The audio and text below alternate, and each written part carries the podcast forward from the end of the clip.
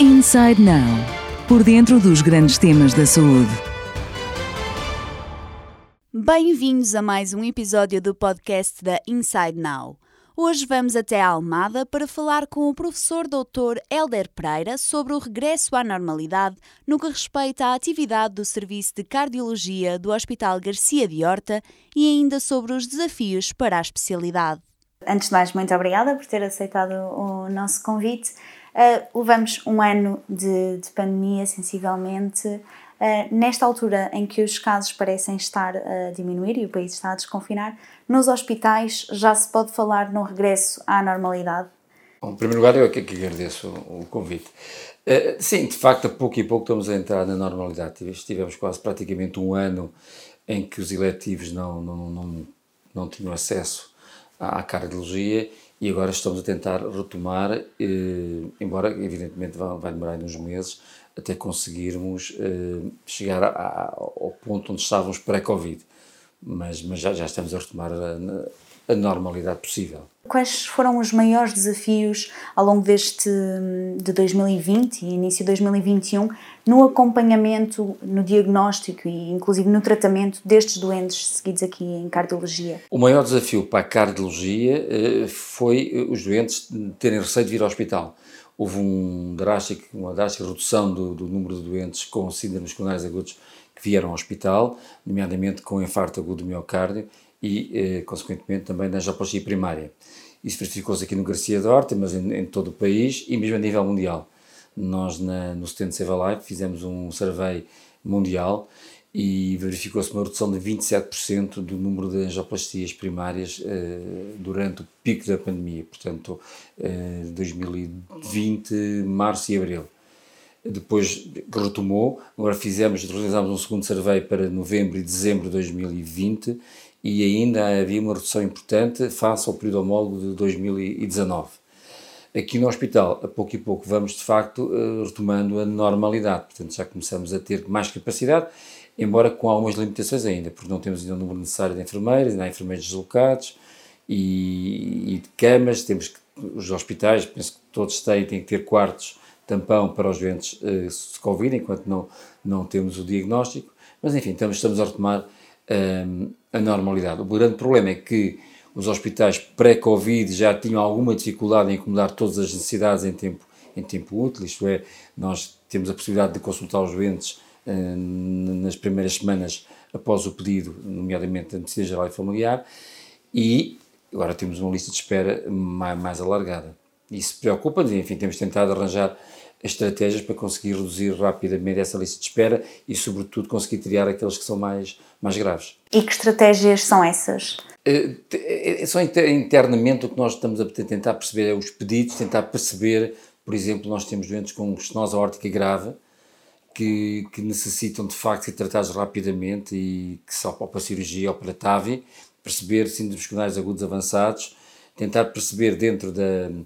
Fizemos uma revisão de todos os que estão em, em, lista de espera e tentar perceber não, não ficarem, não ficarem, não ficarem por, por ordem de chegada. Embora, como, como sabe, o alerta, o alerta P, o P1, portanto, os pedidos da Medicina Geral Familiar, já são escalonados por ordem de prioridade mas foram-se acumulando e, portanto, agora estamos a tentar perceber as mais graves para tratar primeiro. E, e, essa articulação com os cuidados de saúde primários, em termos de referenciação, também foi alterada neste período? Sentiram alguma quebra, por exemplo? Sim, a medicina geral e familiar estava com uma subcarga terrível com, os, com o Covid e com o trace Covid, eles tinham grande dificuldade, os doentes tinham mesmo dificuldade no acesso à medicina geral e familiar, da mesma forma que tinham acesso aqui ao, ao hospital.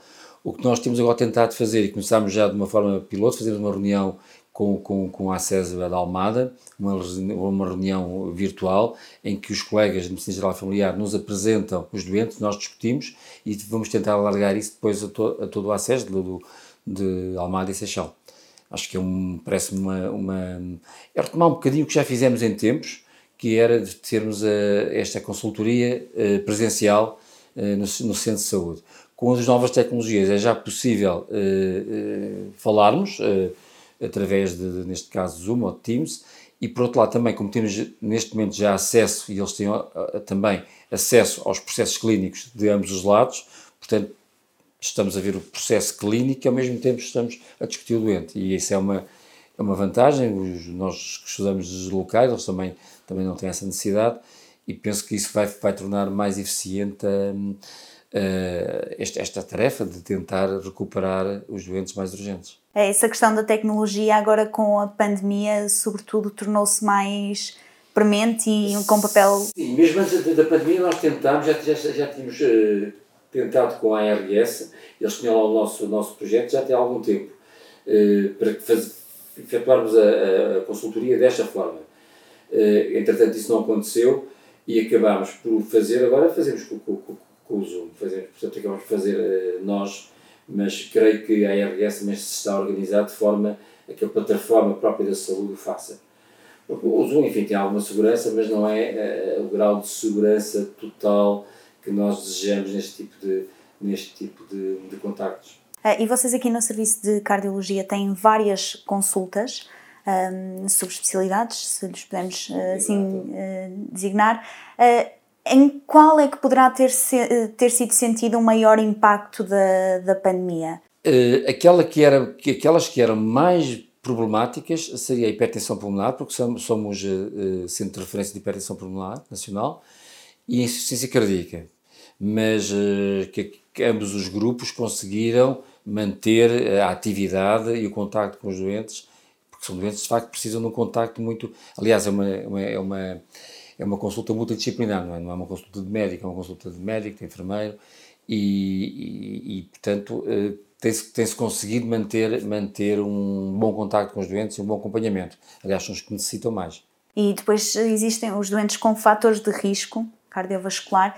Estes doentes eh, têm a percepção de que ao longo deste, deste tempo uh, possam ter sofrido também algumas consequências, por exemplo, adesão à terapêutica ou alguns hábitos que venham aqui complicar a sua situação? É, esse é um, é um aspecto muito importante que é, digamos que é, que é a reabilitação e que de facto nós tínhamos iniciado um programa de reabilitação há dois, três anos e que estava em crescendo e com as regras sanitárias obrigatórias, como é, como é evidente, eh, isso impede-nos de termos o número de, de, de número de, de, doentes que necessitam e gostaríamos de ter. O acesso à reabilitação está limitado porque eu não, a doutora Luísa Benta, que é responsável pela reabilitação, ela poderá dizer os números corretos, mas não, não, não conseguimos ter um número de, de doentes que de facto necessitam de reabilitação.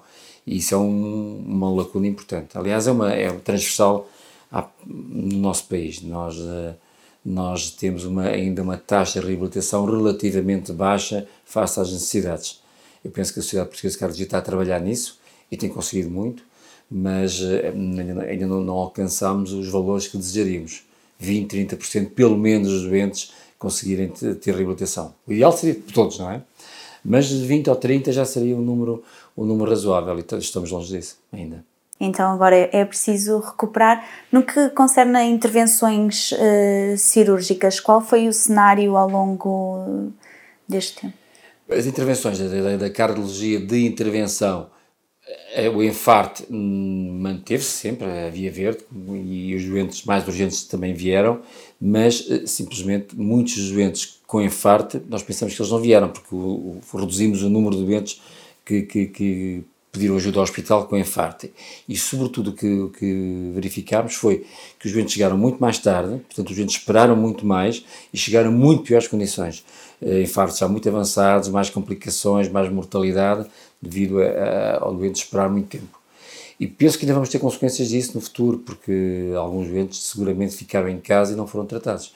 Temos ter infartos que, que, aconteceram, que as pessoas esperaram, até que depois a dor começou a aliviar e ficaram em casa e não, e não estão tratados. E olhando exatamente para, para o futuro, uh, o que é que é expectável que venha a acontecer na área da, da cardiologia? Bem, a cardiologia, uh, neste, neste aspecto da, da, intervenção, Portugal está relativamente bem fechado para o tratamento da uh, doença coronária. Temos um aspecto que tem crescido muito, que é a doença estrutural, isto é o tratamento do aperto da válvula aórtica, estenose aórtica, a reparação da válvula mitral e outros aspectos de, de cardiologia estrutural, que neste momento está concentrada só nos centros com cirurgia cardíaca. O que em Portugal não temos muitos centros com cirurgia cardíaca, são Lisboa, Porto e Coimbra, e portanto o acesso dos doentes eh, é difícil, porque eles próprios também ficam, ficam muito, com muita atividade uh, sobre a, a, alçada deles e, e, e, não conseguem dar resposta a tudo, até porque depois, se, se, se, se aumentarem muito a atividade estrutural, acabam por depois também não ter, não ter capacidade de responder também efetivamente aos doentes das, das, das, das coronárias. Eu parece que o passo importante a dar é de uma, com projetos piloto, aliás, Évora já, já começou a fazê-lo, que é começar a tratar doentes estruturais em centros sem cirurgia cardíaca, mas com as devidas cautelas e mantendo todo, toda, a, toda a qualidade que se consegue nos centros com cirurgia cardíaca. Penso que esse é um, um desafio eh, para um futuro a curto, médio prazo e que nós também queremos iniciar aqui. Isso é importante porque se há, aliás, hoje é o Dia Nacional da, o Dia Internacional da, da Saúde e penso que um aspecto que, que, que este ano o foco está na, na na igualdade, na, na oportunidade dos doentes às, aos tratamentos e, de facto, Portugal é um país já muito desenvolvido, mas ainda há iniquidades. Claro, não nos podemos comparar com países de, do terceiro mundo, a África, a Ásia, mesmo da América do Sul. Nós, nós temos uma, uma, uma medicina de primeiro nível, mas nesse aspecto eh, eu creio que doentes mais do interior não têm o mesmo acesso que os doentes que estão mais próximos dos centros e, dos, e da, e da que, onde, onde, se realizam as, as, as, hum, as, novas tecnologias. E isso penso que é um, que será um passo a, a dar no futuro.